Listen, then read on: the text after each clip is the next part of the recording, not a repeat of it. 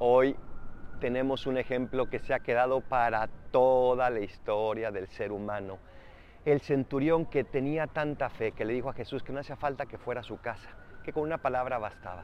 Y es que Dios es poderoso. Dios, su poder no tiene medida, es inmenso, pero basta con tener fe para que se haga su voluntad, ¿eh? no la nuestra, la de Él, que muchas veces no coincide con la nuestra, pero lo que importa es que la fe prepara nuestro corazón para aceptar su plan y aceptándola poder ser felices y superar cualquier cosa que tengamos que superar.